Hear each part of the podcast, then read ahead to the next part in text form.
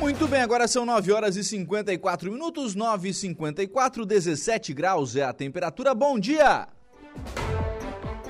Nós estamos começando o programa na manhã desta quarta-feira aqui na programação da Rádio Araranguá. Muito obrigado pelo carinho da sua companhia, muito obrigado pela sua audiência, já de forma antecipada, muito obrigado também pela sua participação. Você que nos acompanha aí em FM 95,5, aí no rádio do seu carro, no rádio da sua casa, do seu local de trabalho. Muito obrigado pela sua audiência. Muito obrigado também a você que nos acompanha através das nossas demais plataformas. E aí eu destaco o nosso portal www.radioararanguá.com.br www.radioararanguá.com.br Lá você nos acompanha ao vivo e em qualquer lugar do mundo e fica sempre muito bem informado sobre tudo aquilo que acontece aqui em Araranguá e em toda a nossa região. Destaque de agora lá no portal da Rádio Araranguá, vândalos destroem canteiro central da Avenida 7 de Setembro. A gente vai repercutir mais esta informação aqui no programa, estará aqui daqui a pouquinho o Sandrinho Ramos, para a gente falar mais a miúde sobre o que aconteceu e sobre quais são as medidas que estão sendo adotadas pela administração municipal.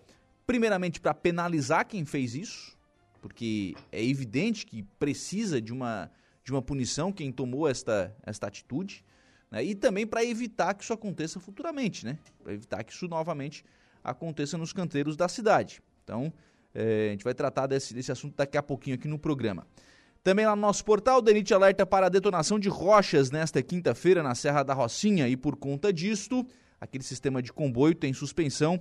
Detalhada a informação lá no portal da Rádio Araranguá, que é o www.radioararanguá.com.br. Então, quinta-feira, amanhã, o comboio vai ser aberto pela manhã, sobe às 6h30 e desce às 7 e não tem o comboio é, à tarde.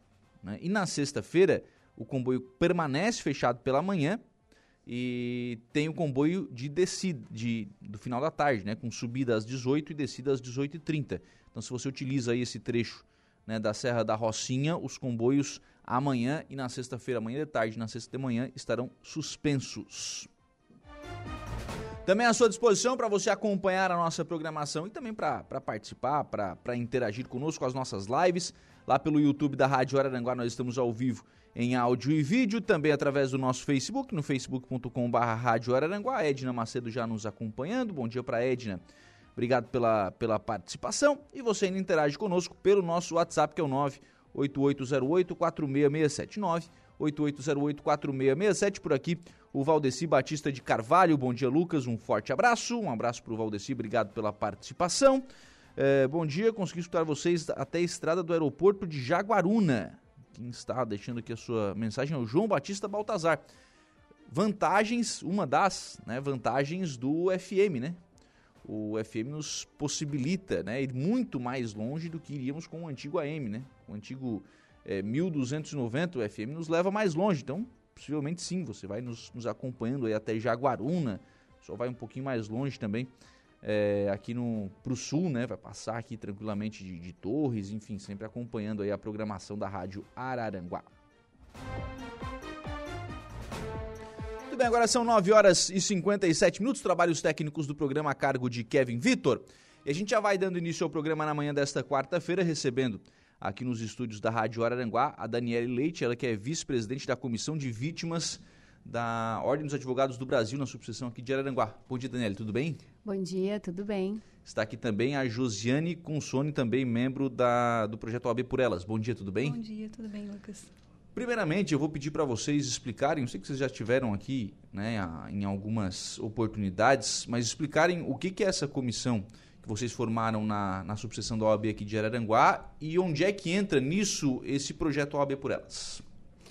Então, é, a Comissão do Direito da Vítima, é, da subseção aqui de Araranguá, ela trata e tenta divulgar é, informações e fazer várias né, campanhas é, com o objetivo de é, é, é, sobre as vítimas, não somente das mulheres, né? Uhum. Então, a vítima, o adolescente, a criança, é, o idoso e também, com certeza, as mulheres. Então, o projeto OAB por Elas, ele entra dentro dessa comissão, né, é um projeto que iniciou faz pouco, pouco tempo, né, na, no final da gestão anterior, e, na verdade, o objetivo é, é disseminar essa informação e fazer orientação jurídica de forma é, gratuita para as mulheres hipossuficientes, ou seja, as mulheres que não têm condições né, de procurar um advogado, de procurar essa orientação jurídica e também que sofrem violência doméstica. Então, é, é, é importante ressaltar, né, a gente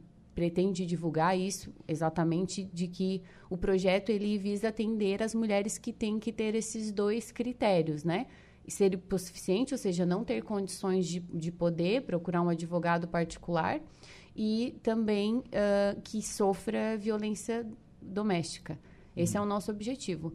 A gente sabe, né, é, Agosto Lilás foi falado muito sobre uhum. isso, eu, eu, ouvi, inclusive, outras pessoas que vieram sim, aqui, sim, a doutora Eliane, né? Então, é, é um momento da gente reforçar isso, a gente sabe que os números são alarmantes, que a cada quatro horas uma mulher sofre violência física, né? Nós nem uhum. estamos falando das demais violências, então, o objetivo, a OAB uh, eh, da subseção, ela tem essa preocupação, e está trabalhando bastante nisso. Então, dentro do projeto dessa, eh, dentro dessa comissão nós temos toda um, uma diretoria com os vários membros e dentro do projeto nós temos vários advogados e quero ressaltar que trabalham de forma voluntária. Nessa uhum. orientação jurídica, no que nós é, agora adquirimos, eh, houve a inauguração uhum. né, das, da nova DPCAM, da Delegacia da Mulher, e também nós instalamos ali, é, conseguimos com o trabalho da OAB, da seccional, né, e da subseção, juntamente com o Estado, foi é, a soma de vários esforços, nós conseguimos esta sala do projeto OAB por Elas para atender as mulheres dentro da Delegacia da Mulher. Uhum. A gente vai chegar na sala, mas eu vou pedir até para a gente dar um passinho um pouquinho atrás na, na história, porque se a gente for puxar na memória, é, esse projeto ele iniciou realizando campanhas, indo às escolas, fazendo palestras. Quer dizer, hoje tem a sala, mas já, a, a comissão e o projeto já trabalham nisso há bastante tempo, né? Isso mesmo. É... é... não, então a comissão, na verdade, é mais competência da doutora sim, Daniela. Então, sim. até vou deixar ela falar sim. um pouquinho mais disso, porque ela que é membro da comissão, então não, não tenho muito a acrescentar nesse assunto. Então, é, na verdade, a gente sempre diz que o direito não socorre aos que dormem, né? Como se diz. Então, não basta termos é, políticas públicas, é, todo esse, esse aparato que foi montado, né, com a preocupação, enfim, é, da, da OAB, se a população e se as mulheres não têm conhecimento. Então, de nada vale ter todo esse, essa, essa, esse projeto mesmo, né, se essa informação não chega a quem mais precisa, que são as mulheres. E nós percebemos com estudos que geralmente são as mulheres que estão mais afastadas do centro urbano. Né? As uhum. mulheres que vivem mais em zonas mais isoladas, né? em comunidades um pouco mais distantes. Então, nós percebemos que é, ir até a escola, fazer essa divulgação em posto de saúde seria a melhor forma de poder essa informação, de disseminar essa informação. Então, nós sim preparamos. É, várias, vários cartazes, folhetos de, né, divulgando. Inclusive, nós fizemos também é, várias palestras nas escolas, estamos desde o ano passado. A gente reforça mais é, em agosto, né? Claro. Porque é o tema. Mas sim, a gente trabalha com as escolas, em parceria também com a outra comissão, que é a comissão OAB Vai à Escola. E, e a gente tenta divulgar esse trabalho nas escolas, nos postos, nos postos de saúde, é, em eventos em parceria com os municípios, uhum. é, com veículos de comunicação também, para uhum. fazer essa informação chegar né, para as mulheres. Legal. E aí agora vem a sala. Isso. Que é, o, que é a, a novidade, né? O, o, o último passo é, significativo dado pelo, pelo projeto. O que, que teremos nessa sala?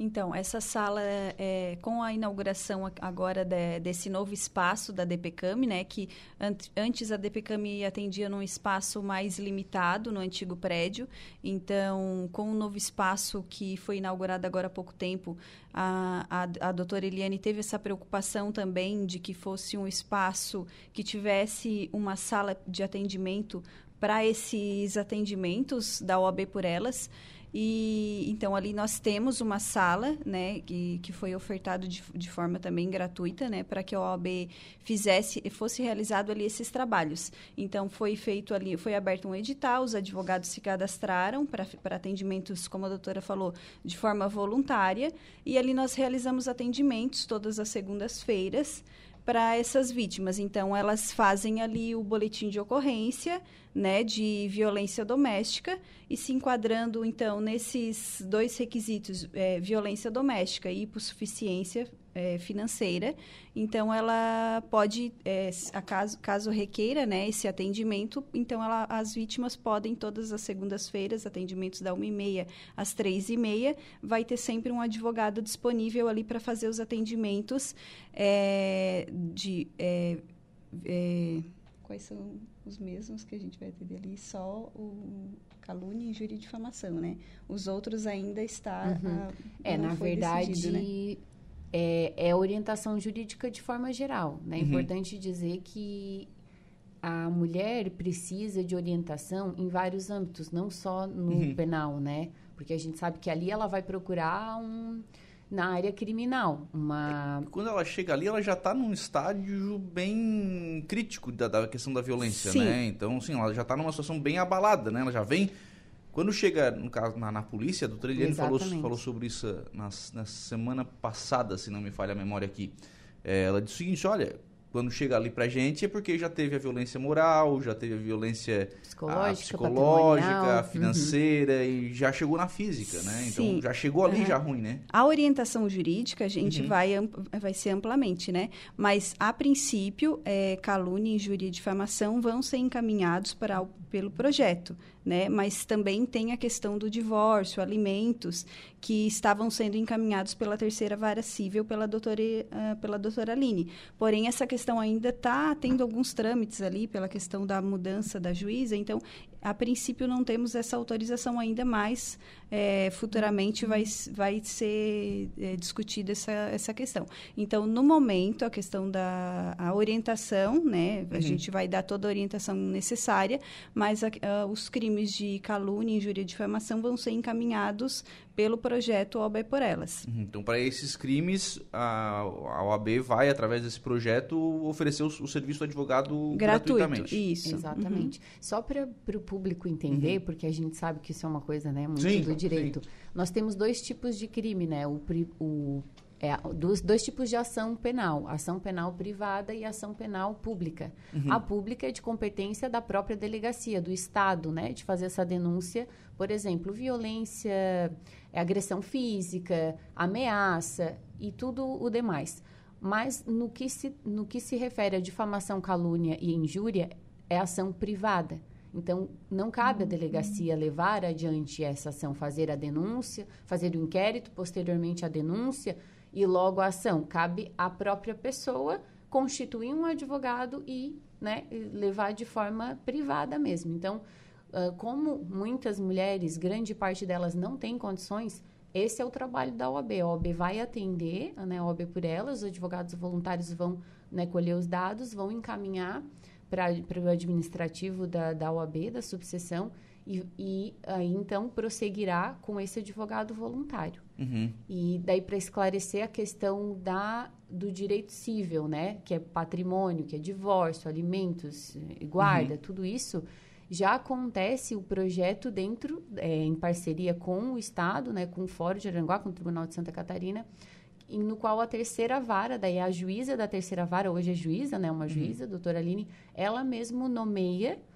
Claro que passa por uma triagem para observar se realmente essa mulher preenche esses requisitos né, da hipossuficiência e, obviamente, com o documento da delegacia já se vê que ela se adequa na violência doméstica, ela também tem amparo jurídico. Então, daí, nesse caso, não é totalmente voluntário. Nesse uhum. caso de nomeação da terceira vara, para, para, para a defesa nesses aspectos, é, e acaba sendo uma nomeação dativa, então o Estado paga esse advogado. Quer dizer, a mulher não fica sem, sem não, amparo. Não fica sem amparo. Uhum. É isso que é importante, porque não sabe a quem recorrer, né? Uhum. E aí tem que ter uma porta para ir ali para pelo menos ter uma noção do que, que vai acontecer com ela, né? E especialmente no momento que acontece a violência, né? Exatamente. Onde ela está realmente mais, mais fragilizada. Umas mensagens por aqui. Bom dia, Lucas. Sou a Dena aqui do centro. Quero parabenizar essas duas advogadas competentes, Daniela e Josiane. Um abraço para elas. Muito obrigada. O Bom dia, Lucas. Quero aqui parabenizar as doutoras pelo excelente projeto desejar sucesso sempre. O Vera.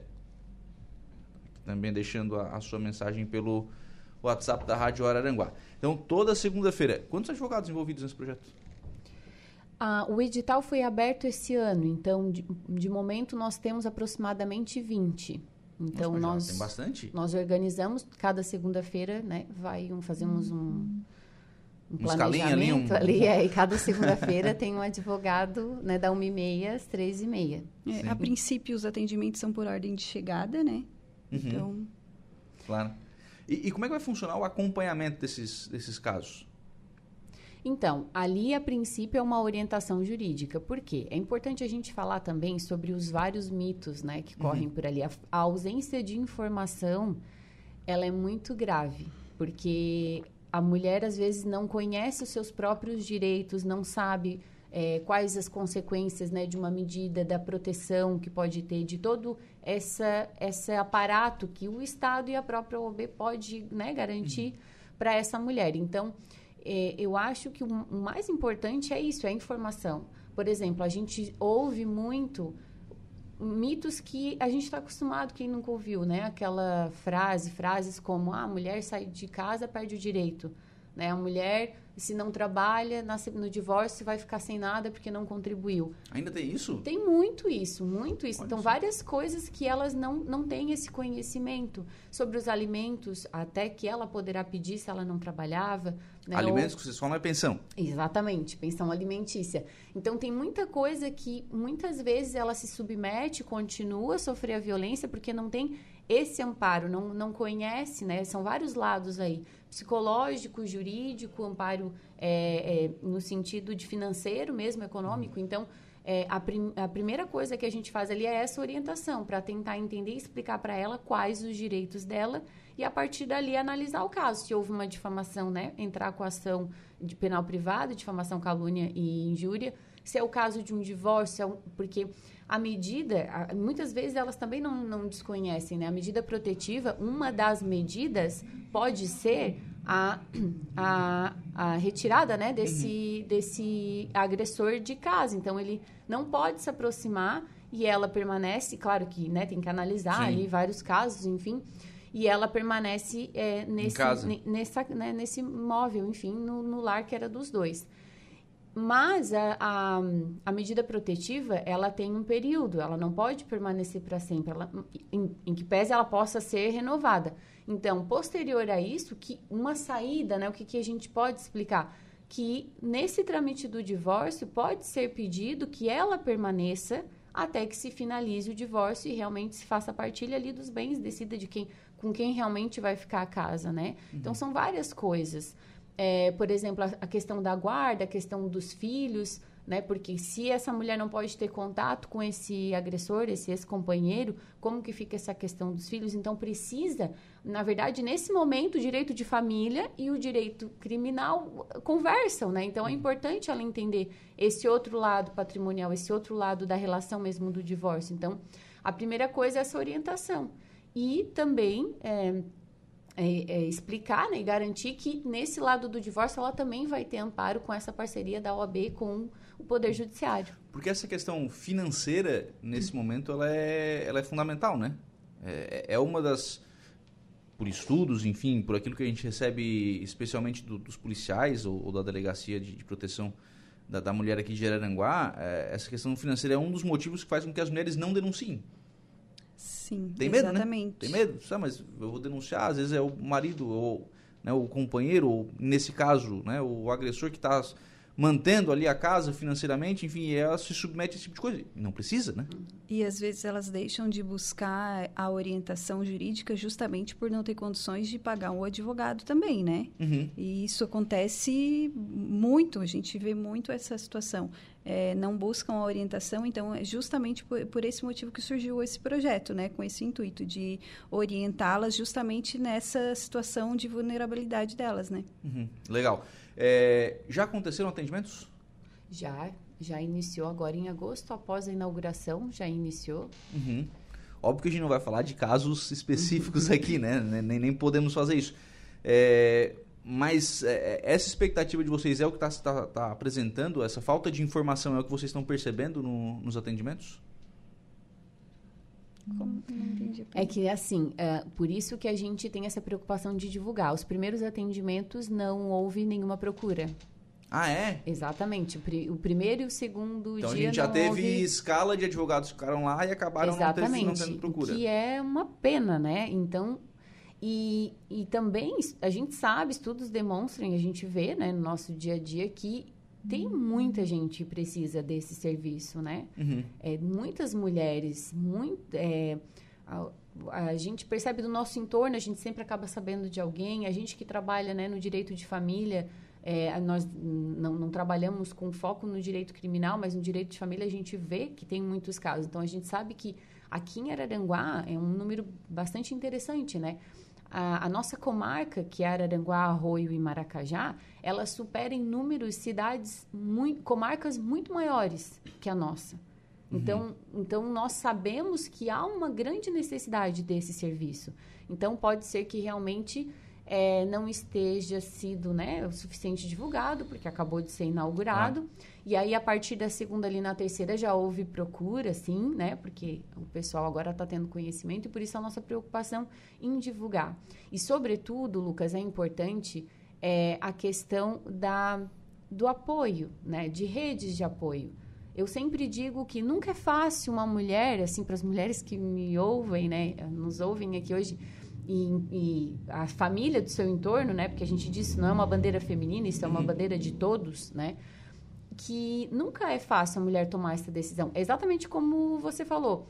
Quando a mulher chega na delegacia, ela já está com todas as áreas da vida destroçada, né? Já existem ali, já, já passou por várias fases. A gente costuma falar do ciclo da violência doméstica é um ciclo que não para, né? Vai e volta. Uhum. Então ele inicia suave, sorrateiro, né? imperceptível e aí vai avançando as etapas até que culmina realmente numa violência é, física, né? Grave, uhum. até o feminicídio, né? A gente aqui na região tem ouvido cada semana, eu acho, casos aterradores de, de feminicídio. Então é, é, é, é sobre isso, né? Então a gente a, nosso objetivo é, talvez, com é, esse atendimento também da área civil, esse esclarecimento jurídico, essa orientação, a mulher não deixe chegar nesse ponto.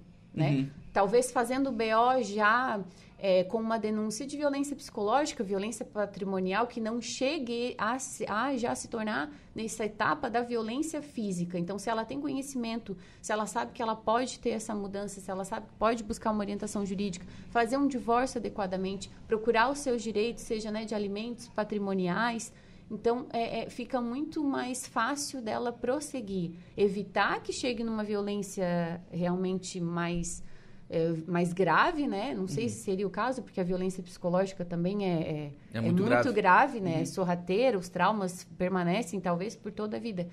Então, é, exatamente isso, é evitar que chegue na última etapa, que chegue lá, é dar essa orientação, essa atenção, para que essa mulher entenda e possa e nunca é fácil né como a gente diz nunca é é fácil ela tomar essa decisão é um trabalho a gente né que trabalha nessa área a gente está acostumada e eu sempre digo é, ela vem várias vezes uhum. na delegacia assim também ela vai faz um BO talvez retira a denúncia né na, na Pode ser que lá na audiência de, de retratação, lá no fórum, ela possa voltar atrás, ou enfim, não, não dá prosseguimento na ação, mas acaba retornando porque é uma, duas, três, né? Nós é um temos ciclo, casos né? de, de mulheres que nos procuram também que a gente sabe que não vai ser na primeira e que ela acaba retornando e tá tudo bem, né? A gente uhum. tem que entender e quem está no entorno dessas mulheres que sofrem de que é um processo, não é um processo fácil. Então, uhum. sem, eu acho que o mais importante é não julgar, né? E não desistir dessa pessoa. Eu também ouço muito das mulheres que dizem: "Ai, mas a minha eu tentei, né, finalizar a relação porque eu estava sofrendo determinada violência e aí a família apoiou, daí eu acabei voltando para casa pela questão financeira, né? A maioria dos casos é essa. E aí a família já desiste. Ah, não, então é porque aquela coisa, gosta de apanhar e tal. Então, assim, uhum. nenhuma mulher gosta de passar é, é o, por isso. É o problema das fases prontas, né? As frases prontas, né? Eu gosto de apanhar. Exatamente, é o, gosta de apanhar, é, então o que não, merece. É, é não, sai, não, não sai de casa, não tem direito, não tem direito. Exatamente, as, a gente Essas frases prontas muito são muito rasas, né?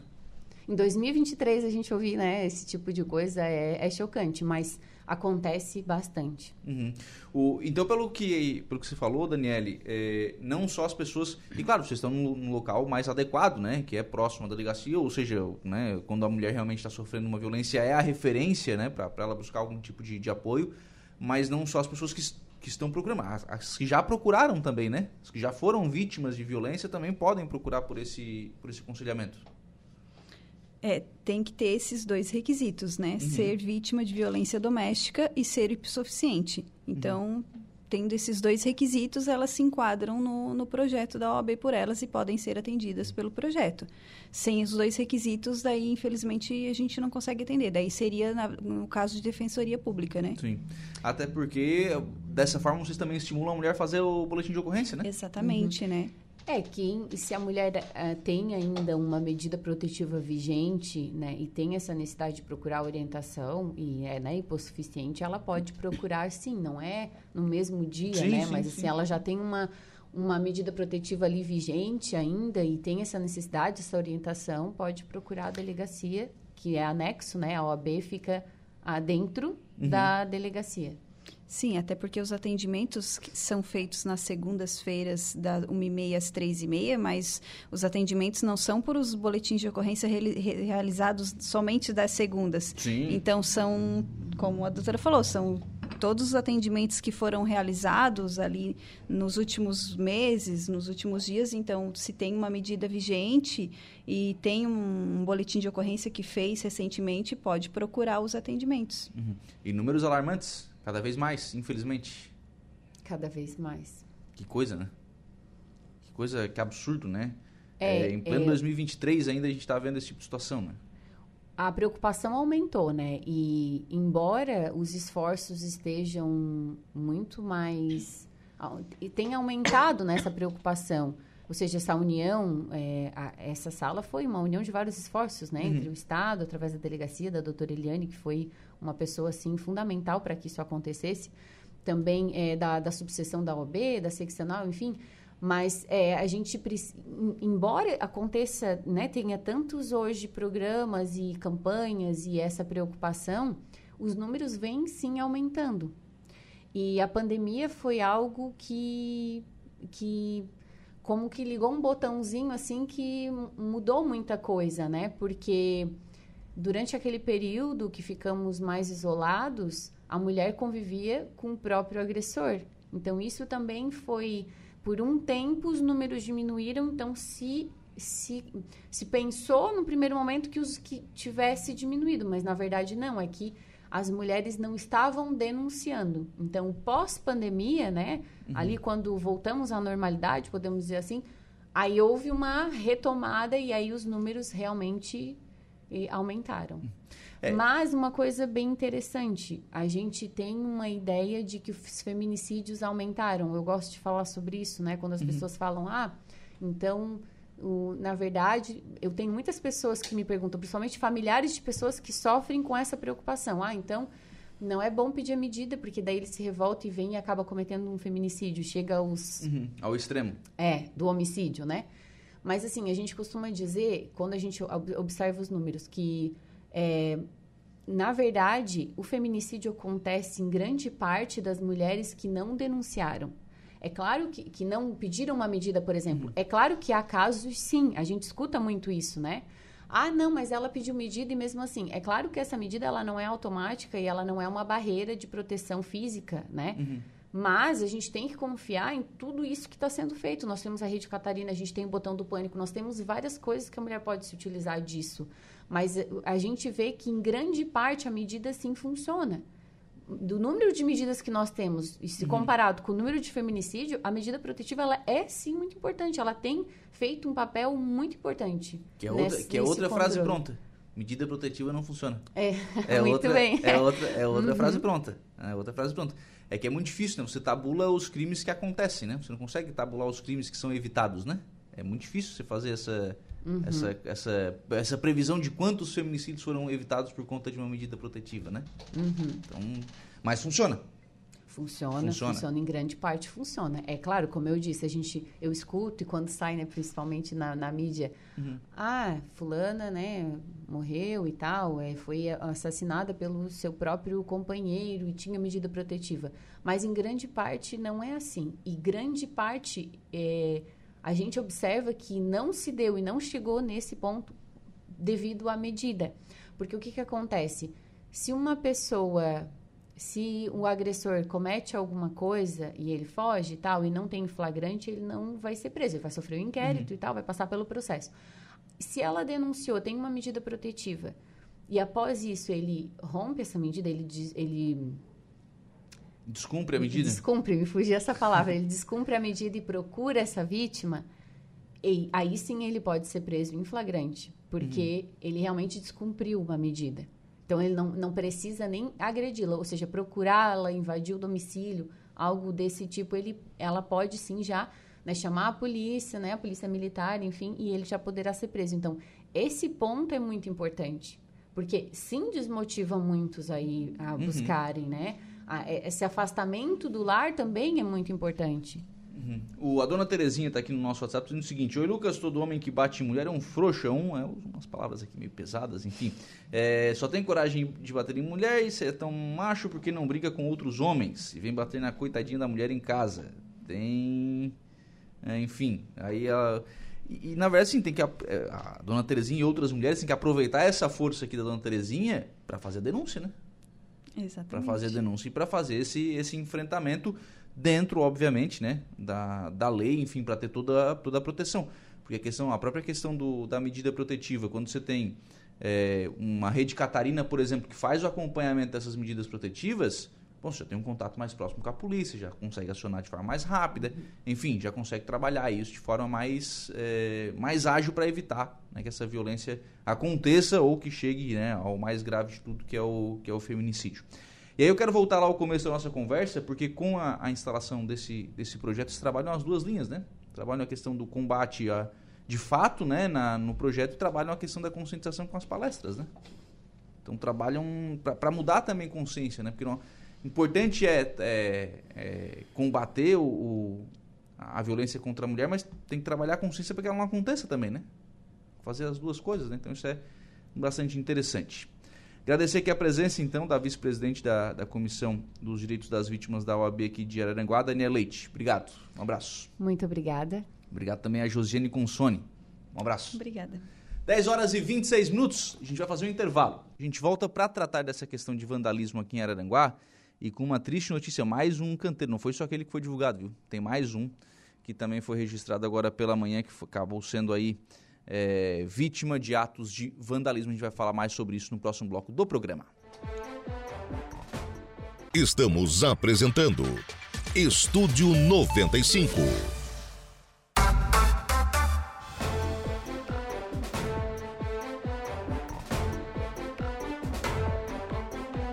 Bem, agora são 10 horas e 39 minutos, 10 e 39, 16 graus é a temperatura. Vamos em frente com o programa, sempre em nome aqui do Angelone, no Angelone Araranguá. Todo dia é dia, quem faz conta faz feira no Angelone e não escolhe o dia, porque lá todo dia é dia. Quem economiza para valer passa no açougue do Angelone sem escolher o dia, porque na feira, no açougue, em todos os corredores, você encontra sempre o melhor preço na gôndola e as ofertas mais imbatíveis da região. Então, baixa o aplicativo aí no seu celular e abasteça. Participações de ouvintes por aqui. Bom dia, Lucas. Fiz- já fiz um agradecimento à prefeitura por trocar a lâmpada aqui. Aqui. Muito obrigado. né? O João Viana Mateus, lá na rua do Quartos Motel. O pessoal tava pedindo lá a substituição de uma lâmpada. E chegaram lá, então, chegou o serviço lá. A Edna Macedo tá me mandando aqui uma imagem também do Ener Valência, viu, Sandrinho Ramos? Bom Ah, dia, tá tudo bom. bem? Tudo bem? Tudo bem. Quem tá correndo atrás do tri é vocês, não somos nós. Tudo bem. Tudo bem. O falência até lá tá porque- fazendo golzinho. Até porque vocês não estão correndo atrás de nada, né? Então, Ah, já fomos campeões esse ano, tá tá bom. tudo certo. Já temos um título esse ano, tá bom. Temos o gauchão. O, infelizmente, o Sandrinho não vem aqui pra gente falar de futebol, ou pra gente falar de amenidades, ou pra gente falar de, de coisas tão tranquilas assim. As- os canteiros centrais da cidade foram alvo de vandalismo, Sandrinho. Isso, Lucas. É, infelizmente a gente amanhece, já começa o dia hoje com essa, com essa informação, com essa, com essa vista que gente não queria ter, né? Que é é aquele canteiro ali da, da, da, da 7 de setembro, né? Que cruza ali com a Coronel João Fernandes, onde foi depredado ali de alguma forma. Ah, mas não quer acreditar que alguém foi ali em cima patinar lá em cima, né? Mas pelo que tudo indica. Ah, vocês não querem acreditar? Não, não quero dizer assim que a pessoa foi lá fez por, por livre ah, vou lá, vou estragar o canteiro, porque seria o absurdo do, do, do, do o cúmulo, né? Porque. Eu não sei, viu, senhor? não- é. O cara que foi pichar, ele é, foi o lá cara e foi foi... pichar também, o cara quebrou o, pichar, deck, viu? o deck também foi pra quebrar o deck também, né? o É- deck. É, complicado. Mas ali, pelo assim, nós estávamos falando agora fora do ar, acredito eu que tenha sido ali um, um caminhão, uma carreta, até pelo. Porque há um afundamento ali da, do próprio meio-fio do, do canteiro, né? Então, t- certamente foi um, um veículo de Uhum. Um carga. acidente. É, carga pesada. Mas, assim, mas isso não te. Mesmo sendo que fosse um acidente, a- a- não desonera a pessoa da responsabilidade que ela tem sobre o patrimônio público, né? Ela, se ela causou aquele dano, ela poderia chegar hoje de manhã e ligar para a prefeitura: ó, passei com minha carreta ali hoje, não venci a curva, né? Depredei, tô aqui, se precisar arrumar, vamos. Que é o, a- seria o, o civilizado, né? Mas a gente sabe que as pessoas não, infelizmente. Ninguém ligou pra prefeitura. hoje. Ninguém ligou, mas nós estamos buscando, tá, Lucas? Nós estamos buscando, já entramos em contato junto com o comando da Polícia Militar. Nós temos câmeras ali, tem alguns lojistas que têm câmera ali, a farmácia. Nós já estamos trabalhando isso. Vamos buscar para responsabilizar ah, quem, quem fez esse ato. E também daí para continuar isso, ali o trânsito está tá fechado, as pessoas estão vendo, tem, tem, eu acho, um- uns seis ou sete cavaletes ali fechando a rua. Mas as pessoas estão teimando em entrar no estacionamento, estão indo no estacionamento da igreja. E hoje, eu te mandei o vídeo ainda há pouco, né? Um cidadão que vai lá, passa de carro e sai por cima do canteiro central, porque não quis se dar o trabalho de descer do carro, tirar o cavalete, sair da estrada, sair na, na avenida e, e, e voltar pro seu veículo e continuar essa viagem. Não, mas teve que passar por cima do canteiro central. Então, ah, fica complicado. Tá ali ah, o vídeo acontecendo, inclusive, né? Isso, esse mesmo. Tá ali o vídeo Tá acontecendo. vendo? a pessoa poderia ter descido. Né? Tirado o cavalete. acompanhando aí na, na, na Nas live, né? lives. nas lives, poderia ter descido, tirado o cavalete, sai com o seu carro, não, mas não passar com o carro, né? Uma outra infração de trânsito, tá causando uma dupla infração de trânsito, passando por cima do canteiro e em cima da faixa de pedestre ainda, né?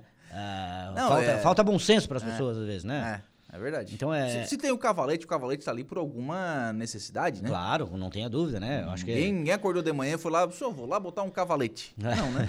É, não, né? obviamente não. Então, É. é. porque tem uma obra ali na frente, enfim. Então, se tá sinalizado. Se não tem o cavalete, o pessoal reclama que não tá sinalizado. Tá ali o cavalete, o pessoal desrespeitando. E isso é, é- nos dói muito, Lucas, porque nós estamos assim, num momento muito legal da nossa cidade, né? Um momento de transformação, onde as coisas estão acontecendo. Inclusive, estamos fazendo ali agora uma a, a revitalização do canteiro central da Getúlio Vargas. Começamos a colocar hoje pela manhã foram começados já a colocar os pavers. Então vamos que vai mudar totalmente a, a fotografia da, da Avenida Getúlio Vargas, vai deixar ela mais bonita, mais colorida, né? Mais aprazível também uma caminhada, né? Para as pessoas poderem passear. Começamos a fazer essa reforma hoje e a gente espera que as pessoas cuidem do patrimônio público. É isso que a gente pede, né? E que as pessoas também denunciem. Se vê algum, algum ato de depredação, algum ato de vandalismo, as pessoas não tenham medo de denunciar. Liga pro 190, não precisa se identificar. Só avisa a polícia, ó, tem um cidadão tá aqui, né? O cidadão tá aqui depredando, tá aqui roubando flores, ou tá aqui pichando, tá aqui quebrando vaso, ou tá aqui passando com o carro por cima do canteiro central. Anote a placa e passa pra polícia, não precisa você se identificar. Né? A, a, a, a a denúncia é anônima. E pra prefeitura também pode só nos ligar, né? Liga lá na, na- na prefeitura e nos, e nos avise para desses atos que estão acontecendo, porque é dinheiro público, né? Essa, Sim. é- é- esse reparo desse dano vai sair do cofre público, e o dinheiro, o dinheiro do, que está no cofre público é da população. Então eu tô pagando, tu tá pagando, é, é até redundante, é, parece que é, é chover no molhado falar isso, né? Mas a gente tem que lembrar as pessoas sempre desse, É que é dessa um, situação. é que é um problema, uma falsa sensação, né? De que se eu não tô pagando diretamente, eu não estou pagando. Não, eu tô pagando imposto, né? Mas claro que você tá Então, pagando. sim, se você que tá reclamando aí que a sua rua às vezes não foi calçada, não foi também por conta dessas situações, Claro, né? é uma economia que tu deixa de fazer, agora vai ter um custo, né? Vai ter que contratar horas de trabalho ali, de uma consultora, para ir ali, refazer aquele canteiro, replantar as flores de novo, porque tinha, já tinha um, um, ja- um jardinagem, né? Um paisagismo feito ali Sim, naquele- sim, naquela sim, ponta do canteiro ali, então todas aquelas flores ali foram perdidas, vão ter que ser replantadas, e tudo isso sai do cofre público, né? E é, é lamentável esse tipo de coisa. Pra se ter uma ideia, o município paga um horto, né? A Exato. prefeitura paga um Exato. horto. Toda vez que vai lá pegar uma florzinha no horto, vai ter que pagar uma coisinha a mais Claro. pro, pro horto, porque o horto tá prestando seu serviço. Exatamente, exatamente. E Isso, isso nos chateia muito, né? A gente, assim, a gente vem de- passando por situações em Aranguá, sejam lá o deck do Morro dos Conventos, já foi depredado, dá pra ver lá que foi usado machado para quebrar, não sei como, a pessoa tem uma ideia de fazer isso, a gente já teve isso. Teve, logo que a gente inaugurou lá o- os decks de contemplação da beira-mar, tivemos aquele caso da pessoa que tentou subir de carro em cima do deck, subiu de carro sobre o deck, né? É tivemos a outra questão também é, brilhante, né? a questão da pichação. Tivemos ali no final do ano passado, se vocês vão lembrar, aqui em frente à, à escola aqui, Madre Regina, aqui, é, é isso, né? Aqui é a- Sim, a, sim. Madre Regina, que o cidadão, 5 horas da manhã, me desce do carro, tem o trabalho de empurrar um, um container daquele de lixo até para jogar dentro do, do Rio Aranguá, se deu esse trabalho. A gente tinha imagens na época, só que as imagens não eram claras para a gente pegar a placa né, do, do, do veículo, né, para poder notificar que a pessoa ali causou dois, do, duas- dois atos de infração. Primeiro foi o, crime contra o patrimônio público e outro crime ambiental por ter jogado um cesto de lixo dentro do Rio Aranguá. Nessa na época nós tivéssemos conseguido ter a clareza ali para a placa, nós vimos fazer esse ato. Agora esse caso de hoje, como certamente nós vamos ter acesso aí às câmeras, provavelmente vamos ter a- as placas, né? A pessoa pode ter certeza que vai chegar para ela a notificação e ela vai ter que pagar por esse, por esse trabalho. Nós vamos ter que aplicar a- as sanções da lei para que as pessoas vejam que realmente dá alguma coisa. Ah, não dá nada. Não, dá sim. Dá sim. E aí você abre uma outra, uma outra margem nessa discussão, Sandrinho, que é a questão de prevenção. Eh, Já tem, por exemplo, aqui a observação do Tiago Xavier. Uma opção proibir a passagem de caminhão em áreas assim. Eh, além dessa sugestão, o que mais pode ser feito para evitar que isso aconteça no futuro? Bom, eu, é- é- eu acho que assim, essa- esse planejamento viário que a cidade está tá, tá, tá, tá passando agora, né?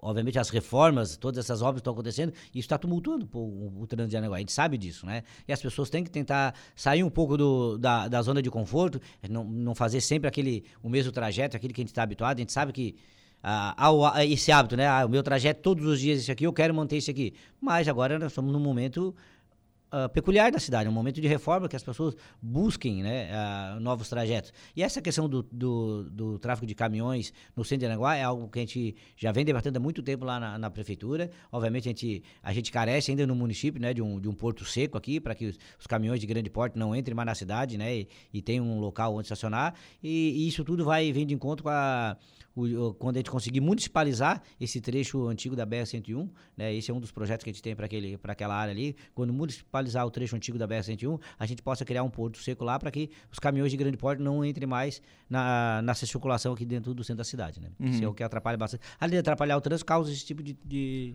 Uma, uma muretinha ali não para evitar que esses caminhões grandes fizer, subissem. Uma ótima seria- alternativa. Eu acho que nós podemos, ou até mesmo como nós fizemos no calçadão, que a gente usou aquelas, ah, ah, aqueles, ah, uns pequenos Ah, totens de sim, ferro, sim, né? sim, que é uma coisa que é bonito também, né? É algo, algo tá essa ideia, eu vou levar essa ideia ao prefeito e ao- ao- à Secretaria de Obras, para que a gente, quem sabe, possa implantar isso nesses locais para evitar esse tipo de coisa. Porque tendo a mureta, obviamente, ele vai ser obrigado a, Uhum. A não, manovar ou nem entrar na É porque daí assim, ó, bater o caminhão ele não vai, É, né? exato. Bateu Passar o por cima do canteiro, tudo bem, né? É, mas bater o caminhão não. É, exato. Então exato. tem, às vezes tem que ter algum tipo de barreira para que ideia, ele... vai Pode levado. ver, ele não bateu no canteiro do meio, Sim, onde também tem canteiro. sim, sim. Né? Ele bateu lá no canteiro do, do canto, porque obviamente não conseguiu fazer, a- fazer a É, curva, se ele, né? se ele fizesse um pouco mais aberto a curva ainda também, ele teria pego os vasos que nós temos naquela ponta do canteiro. É. Na verdade, ele pegou um pouquinho antes dos vasos que tem ali naquele canteiro. né? Porque provavelmente o vaso ia bater no caminhão. Certamente. Então, as, é, as- são as barreiras que às vezes impedem que isso aconteça. Edna Macedo, não é falta de bom senso. Cara, o Sandro é falta de educação e respeito. Eu imagino como um ser desses age dentro de casa. Lamentável esse tipo de gente. Bom dia, tá dizendo que é a Edna Macedo. Bom dia, Edna. Obrigado. E é isso mesmo. O Samuel Maciel Fernandes, bom dia a todos da mesma. Nossa cidade está ficando cada vez mais bonita. A prefeitura está de parabéns por tudo que anda fazendo em nossa cidade. Temos que cuidar da nossa cidade. É o que diz aqui o Samuel. Obrigado, Samuel. O Bom dia, onde estão fazendo lajotamento de pedestres, próximo à arena, fazer acesso. É, foi feito nas outras ruas, onde era para fazer não foi feito. Rua Joaquim Anastácio. Não entendi. É, vamos ver. É na, próximo à Arena. Próximo à arena, na lá. Arena Poliesportiva, né? É, É, vamos dar uma olhada Vamos nesse lá. caso. próximo pra- arena e Vamos repassar ali secretário de obra para dar uma olhada. com o capitão Pedro Fernandes, que está em obra lá em cima também, né? Sim, sim. Tá em obra lá em cima. Eu confesso, não entendi o que ele quis dizer aqui. Mas enfim. É, bom dia. É, eu, Rogério Ambrosini. Ah, tá. Já fui na prefeitura. Vieram aqui, tiraram o calçamento da rua e deixaram um buraco na rua. E não voltaram mais. Rua Augusto Cândido Costa. Tem três saídas de gosto a céu aberto, ali na coloninha. Ela Vamos, vamos aqui. verificar a tua colocação aí, meu amigo. Tem que ver o que, por que, que não estão. Por que, que não voltaram, né? Sim, Por- sim. Acho que pelo que eu entendi aqui da, dessa situação, foram lá fazer algum trabalho no esgoto e a lajota ficou toda no- Uhum. na calçada. No né? pluvial deve ser, provavelmente, né? É. o, é para fazer acesso na avenida. Eu não entendi aqui o que, que, ele quis dizer. A gente vai depois o Sandrinho vai ver aqui a sua mensagem para a gente ver se consegue se consegue entender o que, que, que, que aconteceu nessa, nessa situação. Tá. O Sandrinho, a Mônia está mandando uma, uma mensagem aqui dizendo que o pessoal lá da, da Secretaria de Educação está te mandando um abraço. Eu Opa. aproveito a, a mensagem da Mônia para te perguntar sobre o 7 de setembro. Tudo pronto já? Tudo bem encaminhado, bem encaminhado. A Mônia, obrigado Mônia, todas as meninas lá da, da, Secretaria de Educação são grandes parceiras aí nos eventos do município. Ah, tá, estamos aí com planejamento de alguns outros eventos aí junto com a Secretaria de Educação. E para o 7 de setembro está tudo bem, já, assim, tudo bem costurado, bem articulado. Amanhã nós temos uma reunião com as entidades para fazer aquelas ajustes finais né, do, do desfile. Ah, será, o desfile será mais ou menos no, praticamente nos mesmos moldes do ano passado né? Com todo o sistema de delay, de sonorização espalhado ao longo da avenida, né? Com telões, com, com transmissão ao vivo. Uh, teremos aí algo em torno de, de 7.500 participantes no desfile, dividido em, em, uh, em oito alas né, de desfile. E a gente acredita que vai ser um, um desfile muito interessante.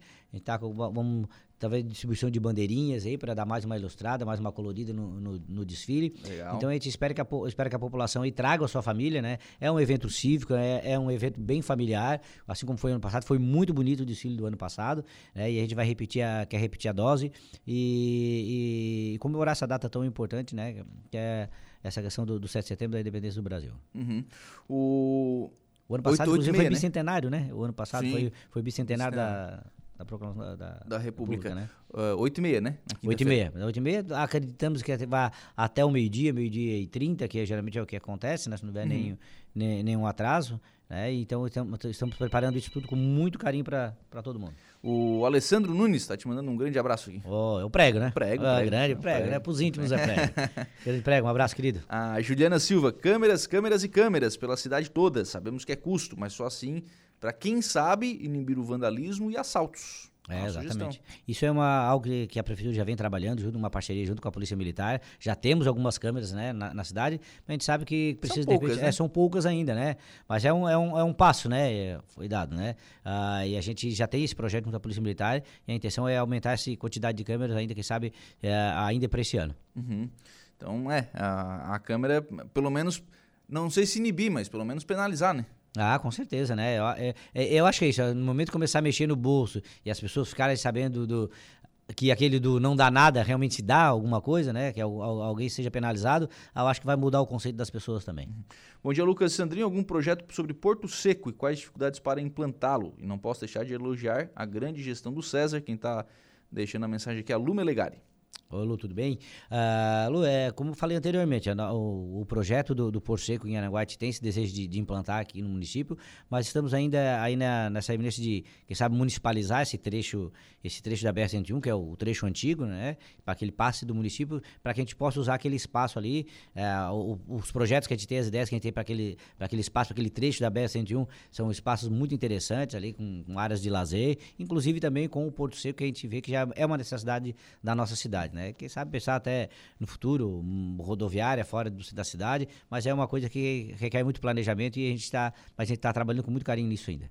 Obrigado, Sandrinho. Um abraço. Obrigado, Lucas. Obrigado a todos os ouvintes. Sempre um prazer estar com vocês. 10 horas e 54 minutos. Nós vamos agora ao Notícia da Hora com o Igor Klaus. Qual será o seu destaque, Igor, do Notícia da Hora? Voltamos com a notícia, Lucas, que falha em equipamento de usina contribuiu para o apagão, revela a ONS.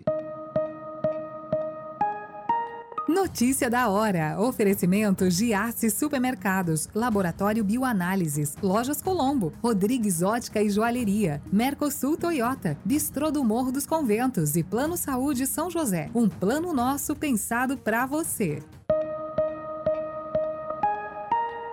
O diretor-geral do Operador Nacional do Sistema Elétrico, ONS, Luiz Carlos Sioc, disse nesta terça-feira que o sistema de proteção de uma usina demorou mais tempo que o previsto para entrar em ação, gerando uma sobrecarga que causou o apagão energético no último dia 15. Segundo o diretor-geral do ONS, entidade privada responsável por coordenar e controlar a operação das instalações de geração e transmissão de energia elétrica no Sistema Interligado Nacional, o equipamento em questão deveria ter demorado 15 milissegundos para entrar em ação, conforme previsto nos projetos habilitados pelos agentes econômicos, mas demorou entre 80 e 100 milissegundos.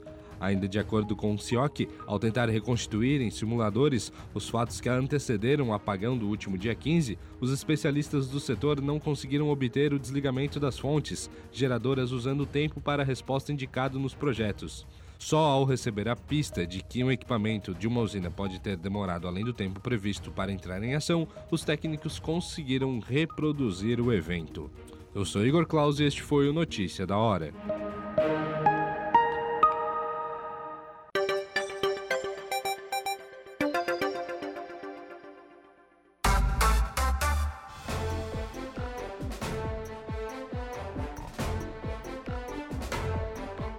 Muito bem, agora são 11 horas e 8 minutos, 11 e 8, 19 graus a temperatura. Nós vamos em frente com o programa na manhã desta quarta-feira aqui na programação da Rádio Araranguá. Ah, a Edna Macedo tá me mandando aqui uma foto no, pelo WhatsApp da rádio, dizendo que ontem começou a obra, de fato, né? É, de fato, ontem começou, as máquinas chegaram, enfim, aqui na Beira Rio. Então, o pessoal já está trabalhando aqui na, no buraco da Beira Rio, né? Aqui na, na rua Rui Barbosa, né? O pessoal já está ali trabalhando na Beira Rio. Bom, 11 e 9 já está na linha conosco o deputado estadual Tiago Zilli. E nessa semana a gente registrou, inclusive, alguns municípios aqui da nossa região, é, inclusive Araranguá, inclusive Arroio do Silva. Alguns já passaram a receber alguns repasses da transfer Transferência Especial Voluntária, o TEV. Essa nova modalidade que vem para substituir o que antigamente, no governo, no governo do, do, de Carlos Moisés, era conhecido como PIX, né, com transferências especiais né? E agora, inclusive, com algumas diferenças, tanto na prestação de contas, até mesmo na questão dos valores. Mas a Comissão de Assuntos Municipalistas, que é presidida pelo deputado Tiago Zilli, eh, está atenta a esta questão, segue atenta, aliás, fez toda uma mobilização para que esses repasses fossem iniciados e agora está atenta porque os municípios estão ávidos por passarem a receber esses, esses repasses e darem continuidade a essas obras. Deputado Tiago Zilli, como é que vai ser o trabalho da, da comissão no acompanhamento desses repasses? Bom dia. Muito bom dia, Lucas. Bom dia a todos os ouvintes da Rádio Araranguá. Uma satisfação falar com vocês.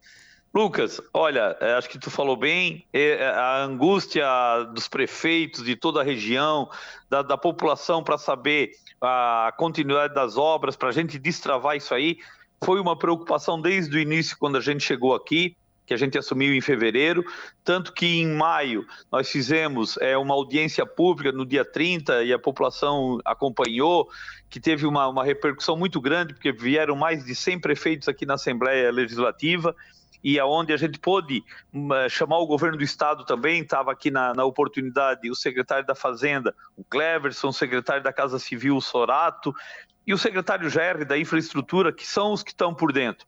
E aí a gente levantou as obras, fez um levantamento, e, e, conversou com o prefeito, com todas as lideranças.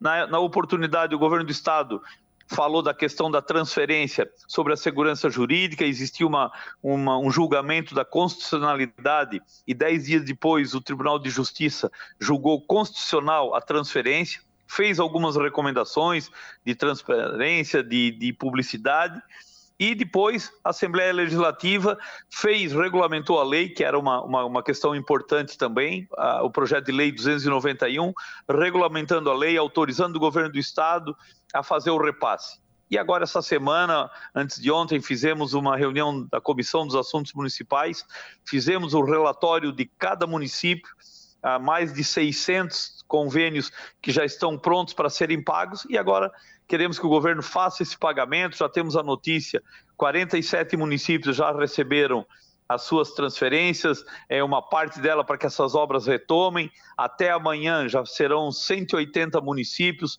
serão 280, 280 convênios que vão ser repassados, Lucas. Então é uma notícia que a gente estava aguardando com, com tempo e, e, para que essas obras terminem de uma vez e a população possa receber, Lucas. O que a gente estava analisando essa, essa informação, desse acompanhamento da comissão, deputado, é de que a partir de agora, como houve todo um pedido de documentação do Estado, né, para que esses municípios é, voltassem a receber essas transferências, é que muito pode haver agora de ruído de comunicação. Olha, faltou autorização do fulano de tal, da assinatura do documento esse, do documento aquele, e ficar atento a isso, acho que é o que vai fazer com que dê celeridade a esses repasses, né?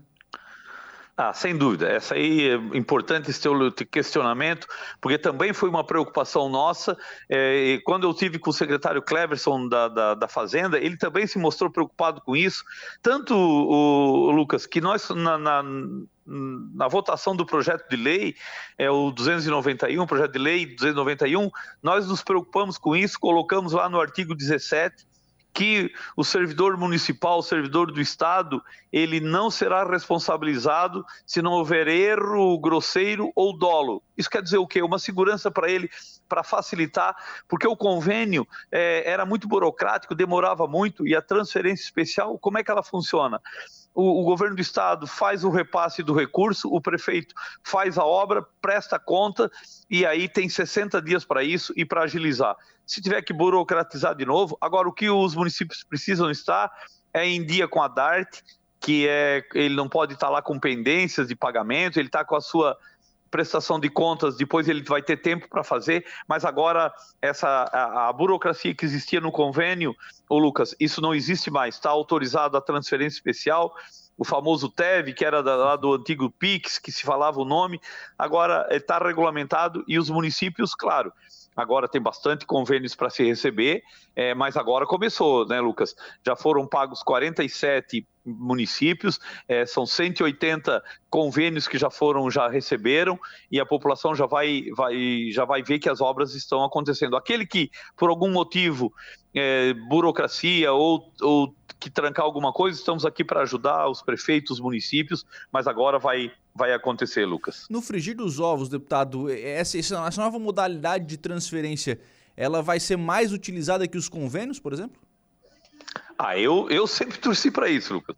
Eu estudei os dois modelos, eu também, quando era prefeito, não existia essa transferência especial dessa maneira, e a gente sabia a dificuldade que era, tu manda documento, tem um checklist, vai, volta, analisa, libera, não libera, para depois liberar a obra, para depois vir o pagamento, e, e, depois a gente corria atrás, a empresa vinha, começava a fazer a obra, ela procurava o prefeito, a obra tá, eu vou parar a obra porque o pagamento não vem, então acho que agora se se tirou isso. É, a transferência especial, e isso o Tribunal de Contas ele foi muito claro, isso não isenta o prefeito, a administração, de ter que prestar conta, ao, ao contrário, eu acredito que ele vai ser mais fiscalizado. O bom, Lucas, é que chega o recurso, o município, o prefeito faz a obra, entrega para a população, depois a parte técnica de fazer a prestação de contas, de dar publicidade, de investir bem o dinheiro, de ter a transparência. Isso não se perdeu e, ao contrário, eu, eu, eu reconheço que, que talvez vai ser mais cobrado até. Só que é, agiliza para receber o recurso e fazer a obra. Porque a burocracia, eu acredito que a burocracia é um pior entrave que existe. Uhum. É, é, uma é, tranca a, a obra, é, é documento para cá, documento para lá, não tem quem autoriza, um pede uma coisa, outro pede outra. Eu acho que nós temos que passar. O mundo modernizou, avançou, a responsabilidade existe, as leis existem, e agora vamos torcer que essa modalidade seja utilizada cada vez mais. Foi isso que, que a gente defendeu desde o início. Por isso que quando foi votado a constitucionalidade, não tem mais discussão, é legal e continua prestando contas. Então, eu acredito que vai ser o modelo mais usado, Lucas. Então, a gente falou genericamente sobre o, o, programa, né? Sobre o acompanhamento, mas óbvio que a gente tem mais, muito mais interesse nas obras aqui da nossa região. Arroio já recebeu algumas transferências, Araranguá já recebeu algumas transferências. É, outras cidades, como é que está essa, essa movimentação para outros repasses?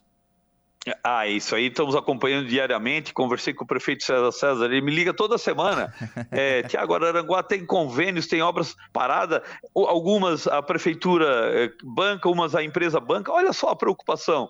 Recebi a, a visita aqui também do prefeito Scaini, lá do Arroio do Silva, preocupado com a revitalização de Araranguá ao Arroio do Silva. Recebi a visita do prefeito Gaiola, do, do prefeito Boacir, da prefeita Gislaine, conversei com ela há pouco. O prefeito Paulinho, do, do Erbo, estava aqui ontem na região, foram todos, né? Conversei com o Albides, que é o secretário, é o presidente da MESC, o Quequinha tinha obras, tem obras lá em, em na Gaivota, o Fanica lá na, na, na Praia Grande, todos, todos é, preocupados. Conversei com o prefeito Betinho, o prefeito Queio, que a gente vai fazer a viagem junto no domingo para o Geoparque, né, falando sobre isso e, e, preocupado e querendo resolver as suas, as suas demandas. O Meleiro ali, o prefeito é, Éder Matos, que também é, é. É cada um, né, é, é, Lucas? São todos que têm as suas obras. E aí, aí a gente agora quer que o repasse seja o quanto antes que essas, que essas obras possam ser retomadas para que, que aconteça. A gente fala de obras que, que têm interesse para cada município, outras têm interesse regional. Nós temos a SC 108, que é de Jacinto Machado da Praia Grande, que já sempre se falou, e agora ela está na licitação do material do Seixo para fazer a base, mas já uhum. está lá. Conversei com o secretário Gerry ontem. Aí eu disse: Gerry, nos dá uma data dele, Santiago.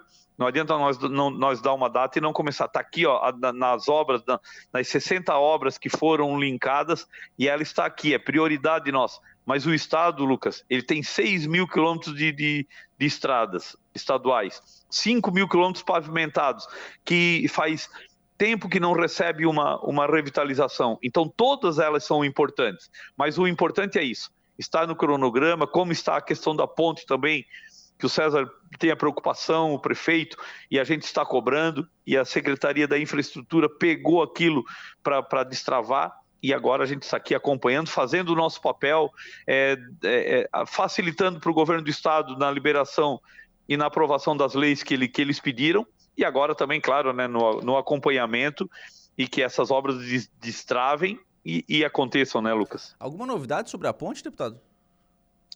É, a, a novidade foi aquela, quando o secretário esteve visitando uhum. em loco lá na, na construção, ele viu, é, é claro, daí ele viu a, o tamanho, tamanho do, do, da obra, o tamanho do problema que tem que ser resolvido e chamou para a responsabilidade para o governo do estado para preparar, se vai fazer nova licitação, se tirar a empresa.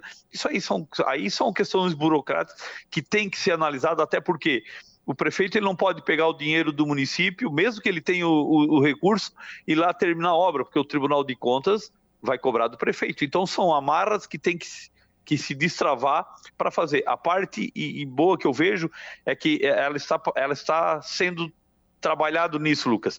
Não é uma coisa que está lá abandonada e se esqueceu. Então, é, é para dizer assim, ó, vai começar agora ou não, aí é quando eles começar, é quando eles nos passar essa, essa informação. Mas uhum. estamos acompanhando todos, todos os dias, viu, Lucas? Não, imagina, né? Até porque essa é uma obra aqui para a região extremamente esperada. O senhor está indo para o Marrocos, deputado? Estamos indo agora no domingo, né, porque nós temos o Geoparque Quênios do Sul, Caminhos Quênios do Sul, que eh, faz um ano que, que a Unesco deu essa, essa outorga para que, que a região tenha um parque, é, um geoparque, e é importante, é uma área que o mundo inteiro olha como preservação, como beleza, como, na, como a natureza. E nós temos a, a, a felicidade de ter a 50 quilômetros as praias e a serra. Isso aí é poucos lugares do mundo que tem isso, é o tamanho dos quênios, a beleza natural que nós temos, e nós iremos lá participar do evento, aonde o, o audiovisual que foi feito por uma empresa araranguaense, né, uhum. a performance do, do Saulo Pitan, do Robert, do Cid, eles se, se empenharam muito, ficou muito bonito o audiovisual, vai representar os, o Canyon, os cânions do Brasil. O Brasil tem três cânions, o Seridó, né, lá no, no, no Ceará, e, e, e, mais o Geoparque agora, Caminhos dos Cânions do Sul, que, é, que foi uma luta de, de anos para conseguir esse selo. Então iremos agora na, no domingo viajar para lá. Né? Vai o prefeito de, de do Sul, vai o prefeito de Jacinto Machado e o prefeito de Morro Grande, vai o prefeito de Torres, o vice-governador do Rio Grande, porque tem três municípios do Rio Grande do Sul, que é Torres, Mampituba e Cambará do Sul, e os quatro da, da, da MESC, né, que é Praia Grande, Jacinto Machado, Timbé do Sul e Morro Grande. Mas vai impactar o turismo para toda a nossa MESC, para todo o sul de Santa Catarina. Estaremos lá representando o Brasil e Santa Catarina, Lucas. Legal, legal, importante. Aliás, o Saulo Pitan, né, esteve aqui com uma outra jornalista que me falha a memória agora, teve um programa do Saulo, né? Apresentou inclusive o vídeo e, e que ela, ela, é uma apresentação daquilo que a gente tem de, de um grande potencial, que é o Geoparque, né? Exatamente, é uma beleza nossa, nat é natural. É, é, o mundo inteiro vai começar a olhar diferente, porque quando a Unesco dá é, o título de Geoparque, é porque foi estudado, foi tanto que faz muito tempo. Isso começou lá atrás. Os prefeitos, os, os secretários da época tiveram uma participação grande. Né? Eu sempre conto lá na, a Cris Bilésima era fazia parte da secretaria e depois ela, ela lutou tanto por isso, e os prefeitos, os secretários que passaram, e agora a gente conseguiu isso. Acho que temos que preservar, mostrar para o mundo inteiro e mostrar a beleza, para que venha o turismo para cá, para que as pessoas venham dar oportunidade, gera recurso, gera renda, gera oportunidade de, de trabalho para toda a nossa região e vai ser um momento muito importante, viu, Lucas? Deputado estadual Tiago Zilli, obrigado pela participação aqui no programa e pelas informações. Um abraço, deputado. Lucas, pessoal da Rádio Araranguá, toda a região nossa aí, um abraço, muito obrigado, né, que Deus abençoe a nossa região, passamos por uns, uma chuva de granizo aí e quero agradecer a Defesa Civil, todos os prefeitos que tivemos contato e, e o atendimento, olha, desejar um bom dia a todos, muito obrigado. Bem, agora são 11 horas e 23 minutos. Este é o deputado estadual Tiago Zilli conversando conosco, falando aí sobre alguns assuntos, especialmente TEV, né? Transferências especiais voluntárias, aquilo que os prefeitos estão esperando aí, ávidos, né, pelos repasses, não porque são os repasses, né, mas porque são as obras, né? As obras que começaram e que precisam ser concluídas. Tem obra aí no, em vários municípios da região que, estão, que são paradas, né? Porque os recursos pararam de vir. Então agora com a com o TEV sendo autorizado, né, aprovado na Assembleia, regulamentado, enfim, com tudo isso acontecendo, agora a gente tem aí uma, uma segurança jurídica para fazer essas, essas transferências e o Estado já começou a fazer essas transferências. Mas claro que agora o pessoal vai ter que ficar muito atento, né, os municípios terão que ficar muito atentos com essa distribuição aí dos, dos recursos também e acompanhar né, o andamento desses projetos junto ao governo estadual. Ah, o Zezé Mondarte tá aqui, ó, mandando um abraço pro meu conterrâneo, deputado Tiago. Certo aí, um abraço, viu, Zezé Mondarte? Obrigado pela participação.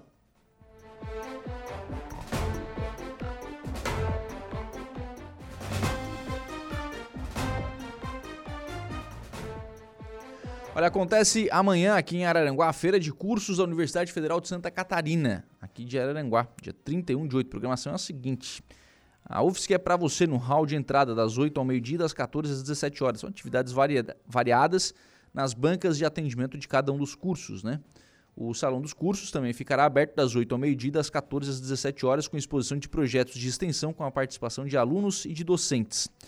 No, nas mini-aulas, teremos das 9 e 14 horas da engenharia, engenharia de computação, às 9h30 e 14h30 fisioterapia, às 10 e 15 horas, Tecnologia de Informação e Comunicação, TIC, 10h30 e 15h30, Engenharia de Energia, e 11 e 16 horas, o curso de Medicina.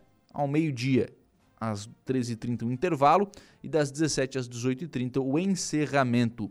O tour guiado tem saída às 10, 11 15 14 e 15 15 As escolas do município podem confirmar aí a participação junto à Universidade Federal de Santa Catarina. 11 e 25 vamos fazer um intervalo. A gente volta com informação de polícia com o Jairo Silva.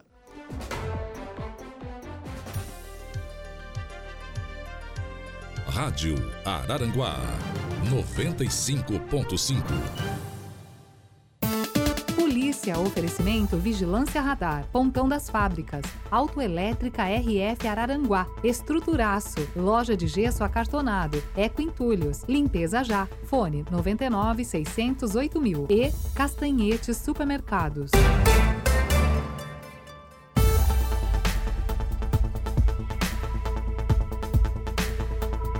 Bem, agora são 11 horas e 35 minutos. Vamos à informação de polícia. Policiais civis catarinenses são treinados nos Estados Unidos. Jairo Silva, bom dia. Bom dia, Lucas. Os cinco policiais da Polícia Civil de Santa Catarina, sendo dois delegados e três agentes, concluíram a primeira parte do SWAT Training, formação ministrada pela West Jordan Departamento de Polícia em West Jordan, Utah, nos Estados Unidos. Eles agora vão para a segunda etapa, que inclui um treinamento para atuar como sniper, policiais habilitados para efetuar tiros de até um quilômetro de distância e que possuem perfil psicológico diferenciado, pois precisam aprender a controlar a respiração e a emoção durante a missão policial. Essa fase vai até sexta-feira. Desde que foram selecionados, os policiais civis catarinenses que atuam na Coordenadoria de Operações e Recursos Especiais, o CORE, e na Diretoria Estadual de Investigações Criminais, realizam esse treinamento especial ao longo de três meses, envolvendo força, resistência e tiro. Rádio Araranguá. Os entrevistados mais conectados. Estúdio 95.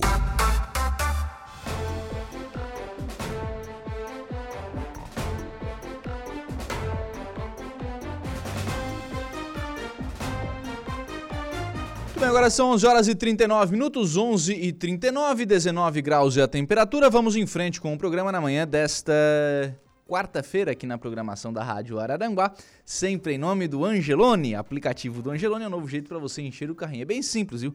Baixa o aplicativo aí no seu celular, faz lá o seu cadastro, né? Aí você é, acesse o canal Promoções. Aí você ativa as ofertas que são exclusivas da sua preferência e pronto. Faça suas compras na loja, identifique-se no caixa e ganhe seus descontos. Toda semana são novas ofertas aplicativo do Angelone. Baixe, ative e economize.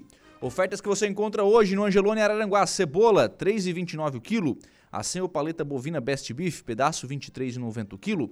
Patinho bovino Montana ou Best Beef, peça R$ 29,90 o quilo. Ofertas do Angelone Araranguá. Dá um abraço para Daniel Zilli, esteve aqui na rádio agora há pouco, né, fazendo aí o convite, enfim, e é, gravando inclusive um material para carro de som. E inicia né, nesse, nesse próximo domingo a sexta edição do Cerco de Jericó, uma campanha de orações. Pode já teve inclusive aqui no programa falando sobre isso, né? Então, no próximo domingo, 18 horas, inicia aí a sexta edição do Cerco de Jericó. Então, fica o nosso convite aí para você acompanhar as celebrações. Né? Tem missa 3, domingo às 6 da tarde, de segunda a sexta, 3 da manhã, 6 da manhã, 3 da tarde e 7 e meia da noite, é, de segunda a sexta. No sábado, é, 3, 6, 3 da tarde e 19 horas. E no domingo, aí a missa das 18 horas para o encerramento aí dessa campanha de oração do cerco de Jericó. Coloca lá na live, Kevin, a foto que a Edna Macedo nos mandou, porque é uma foto emblemática.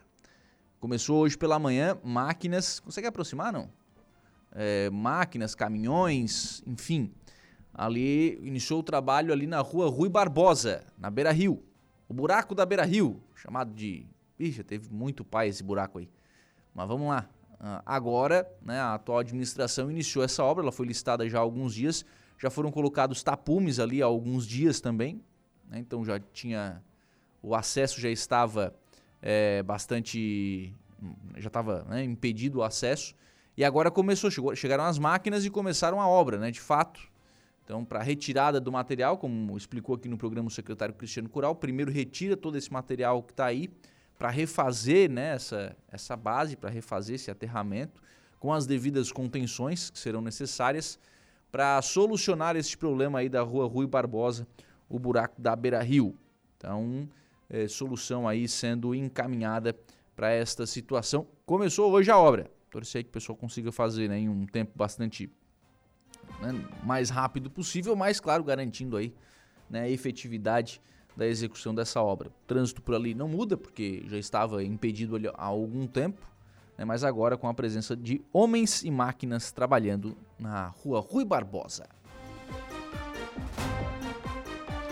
Mandar um abraço aqui para Sandra da Silva, deixando a sua mensagem de bom dia lá pelo nosso Facebook, facebook.com.br assim como o Carlos Fagundes, a Nadir Machado, também por aqui a Daina Henrique, acompanhando a nossa programação. Muito obrigado a você que interage conosco lá pelo facebook.com barra rádio Araranguá.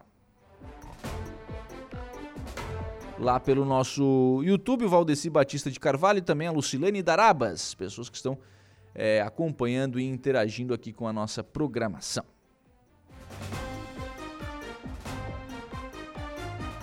Destaque agora no www.radioararanguá.com.br. Superlua de 30 de agosto. Veja como esse fenômeno vai afetar as marés e a navegação aqui em Santa Catarina. A superlua, um fenômeno que acontece devido à proximidade da Lua com a Terra, volta a iluminar os céus na noite do dia 30 de agosto, hoje. Aliás, hoje de manhã, logo cedo, né? o Saulo falava sobre a lua de ontem à noite. Né? Hoje, certamente, é o grande dia, né? a grande noite né? da superlua. Então, associadas a outros fatores climatológicos, ela pode implicar em uma variação de maré maior do que o comum, como ocorreu no dia 1 deste mês, impedindo as atividades de navegação e da pesca em Santa Catarina. Para ajudar a reduzir os custos das operações portuárias e aumentar a segurança da navegação no estado, a Epagre Ciran dispõe de uma rede maregráfica que registra a altura da maré e disponibiliza esse dado em tempo real à sociedade, principalmente né, para quem trabalha com pesca ou com navegação comercial, setores que dependem do tempo e do mar para suas atividades produtivas.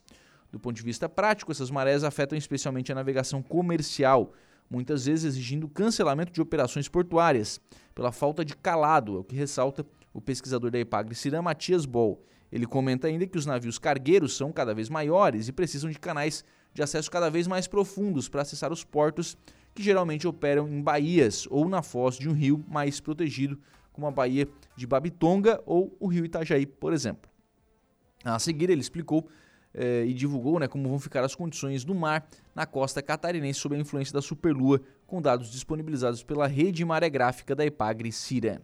No que se refere às previsões meteorológicas e oceanográficas para esta segunda superlua do mês, ele afirma que, após o vento sul, que atuou no dia 28 de agosto, o litoral catarinense terá três dias com uma espécie de calmaria, com previsão de ventos fracos, sem direção muito definida. Será nesse cenário que teremos a superlua de quarta-feira, às 22h45, então, por volta das 11 da noite de hoje.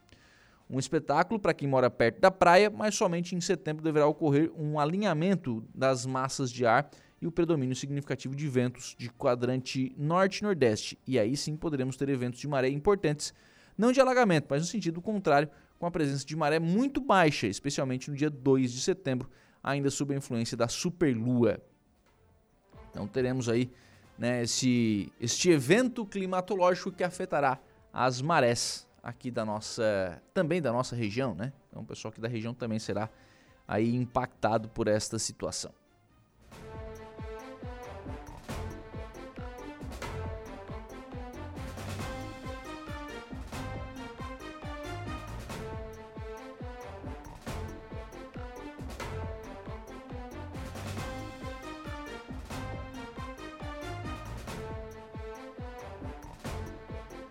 Se aproximando o mês de setembro, e setembro nós teremos a campanha do Setembro Amarelo lá em Sombrio.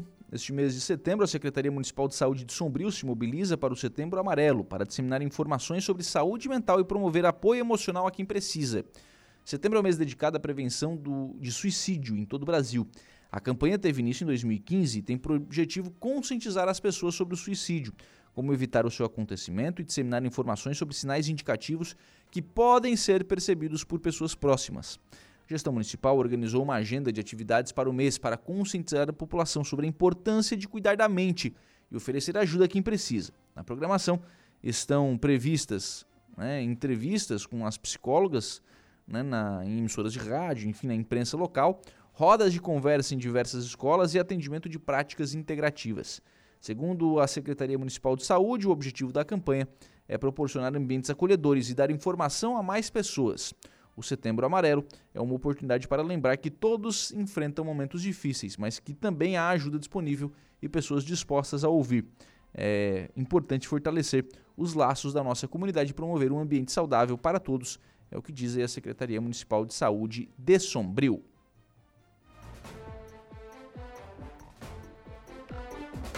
Certamente né, os demais municípios aqui da, da região também é, estarão aí atentos a essa programação e certamente promoverão também, né?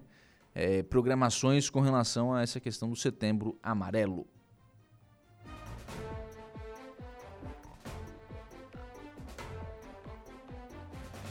Onze horas e 47 minutos. Ontem foi realizada uma audiência pública lá em Brasília e foi levado um exemplo de Criciúma para a capital federal para o grupo de trabalho que trata da questão do combate à violência nas escolas. Com a participação de representantes da Defesa Civil de Criciúma, a Câmara Federal promoveu ontem uma audiência pública para tratar sobre os centros de controle e operação. A reunião é resultado de um requerimento que foi protocolado pela deputada federal Giovânia de Sá, através do grupo de trabalho de combate à violência nas escolas. A deputada, inclusive, falou com o Saulo ontem, né, sobre esta, sobre esta audiência que aconteceria, que aconteceu ontem à tarde. Conforme a parlamentar, a experiência vivenciada em Criciúma, somada a diversas outras já ouvidas pelo grupo, deve auxiliar na construção de um relatório que irá propor políticas públicas eficientes para o país. A deputada disse que está, está dedicando, né, dedicada né, a encontrar alternativas que possam resultar em boas ações para o combate à violência nas escolas e a promoção da segurança da população. O governo municipal de Criciúma implantou um centro de controle e operação. Na cidade estamos obtendo bons resultados. Diante disso, solicitei a participação do município nas nossas discussões. Foi o que, deputou, foi que justificou, aliás, a deputada Giovânia de Sá, que é autora do PL 2612, que propõe a nível nacional a implantação do Programa Nacional de Monitoramento e Vigilância nos centros educacionais. A contrapartida é uma resposta aos ataques às escolas registrados no país, em especial ao ocorrido na creche Cantinho Bom Pastor, em Blumenau, praticado no primeiro semestre deste ano, e ao massacre de 2021 na Escola Municipal de Educação Infantil Aquarela, em Saudades, também aqui em Santa Catarina. O Centro de Controle e Operação de Criciúma foi implantado no mês de julho, a partir do Plano Municipal de Segurança nas Escolas, que foi construído com base no estudo realizado por meio do Colégio de Proteção e Defesa Civil dos municípios de Santa Catarina. Fred Gomes, presidente do colegiado e coordenador geral do Gabinete de Gestão Integrada e diretor de Proteção e Defesa Civil de Criciúma, foi um dos convidados e durante a sua apresentação explicou a concepção do projeto. Os convidados também compartilharam os avanços conquistados a partir da implantação dessa central em Criciúma. Então, resultado aí desta audiência pública realizada em Brasília. 11 horas e 50 minutos, o município de Ermo vai receber a visita do senador Jorge Seife. Será a primeira vez na história da cidade de Ermo que um senador da República irá até a cidade, uma das menores de Santa Catarina. O município de Ermo comemora em setembro 30 anos de emancipação político-administrativa, com festa cancelada, né? Tivemos esse episódio ainda na cidade de Ermo, né? Mas vamos lá, são 30 anos de emancipação política administrativa. Nesse período passaram muitas autoridades estaduais, deputados, governadores, mas senador da República não. O primeiro a marcar presença será o senador Jorge Seife, do PL, que estará sendo recepcionado com almoço pelo prefeito Paulo Della Vecchia e outras autoridades municipais e regionais na sexta-feira, dia 1 de setembro, às 12 horas, no sítio Girabas. Para mim, que estou há poucos meses no partido do senador e governador do estado Jorginho Mello, é motivo de satisfação receber o representante do Senado em nosso município, formado por um povo que luta de sol a sol na agricultura para produzir alimentos. Com certeza vamos aproveitar para encaminhar nossos projetos para a melhoria da qualidade de vida da nossa gente, foi o que disse o senador Jorge Seife. Além de almoçar no município de Ermo, o senador, o senador, aliás, terá compromisso às 19 horas em Balneário Gaivota, onde participa do ato de filiação em evento organizado pelo Diretório Municipal do Partido. O evento acontecerá no Salão Comunitário da Rua 9 e contará com a presença do prefeito Quequinha, lideranças locais, regionais e estaduais. Então, pela primeira vez aí, o senador Jorge Seife né, estará em estará no município de Ermo, né? Aliás, primeira vez um senador estará em Ermo. É difícil para um município pequeno. É difícil, é complicado, porque as lideranças políticas, uma série de municípios a, a, a, serem atendidos, né?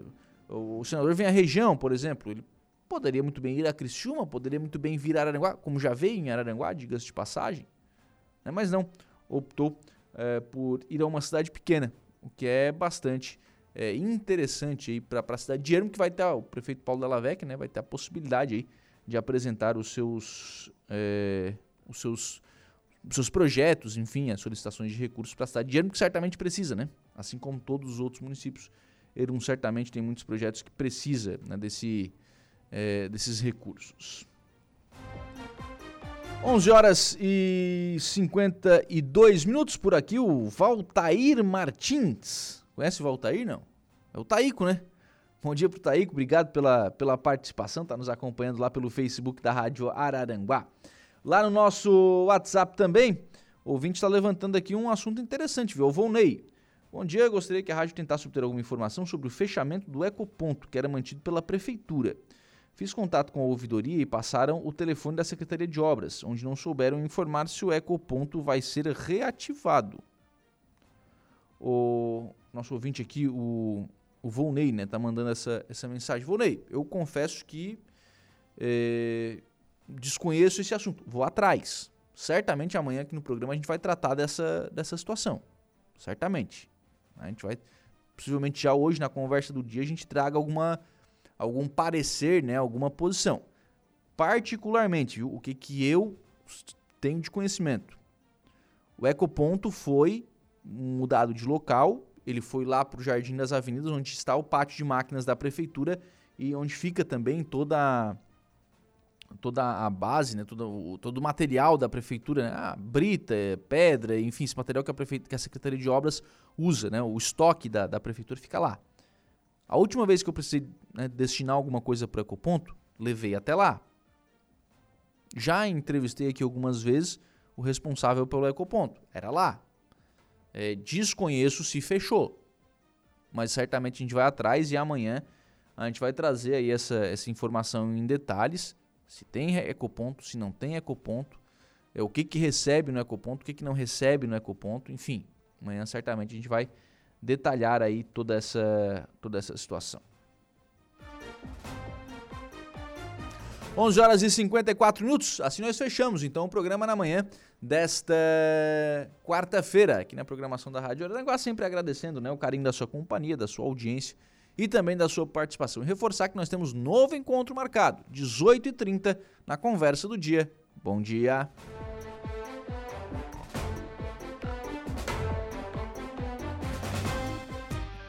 Estúdio 95, de segunda a sexta, às 10 da manhã.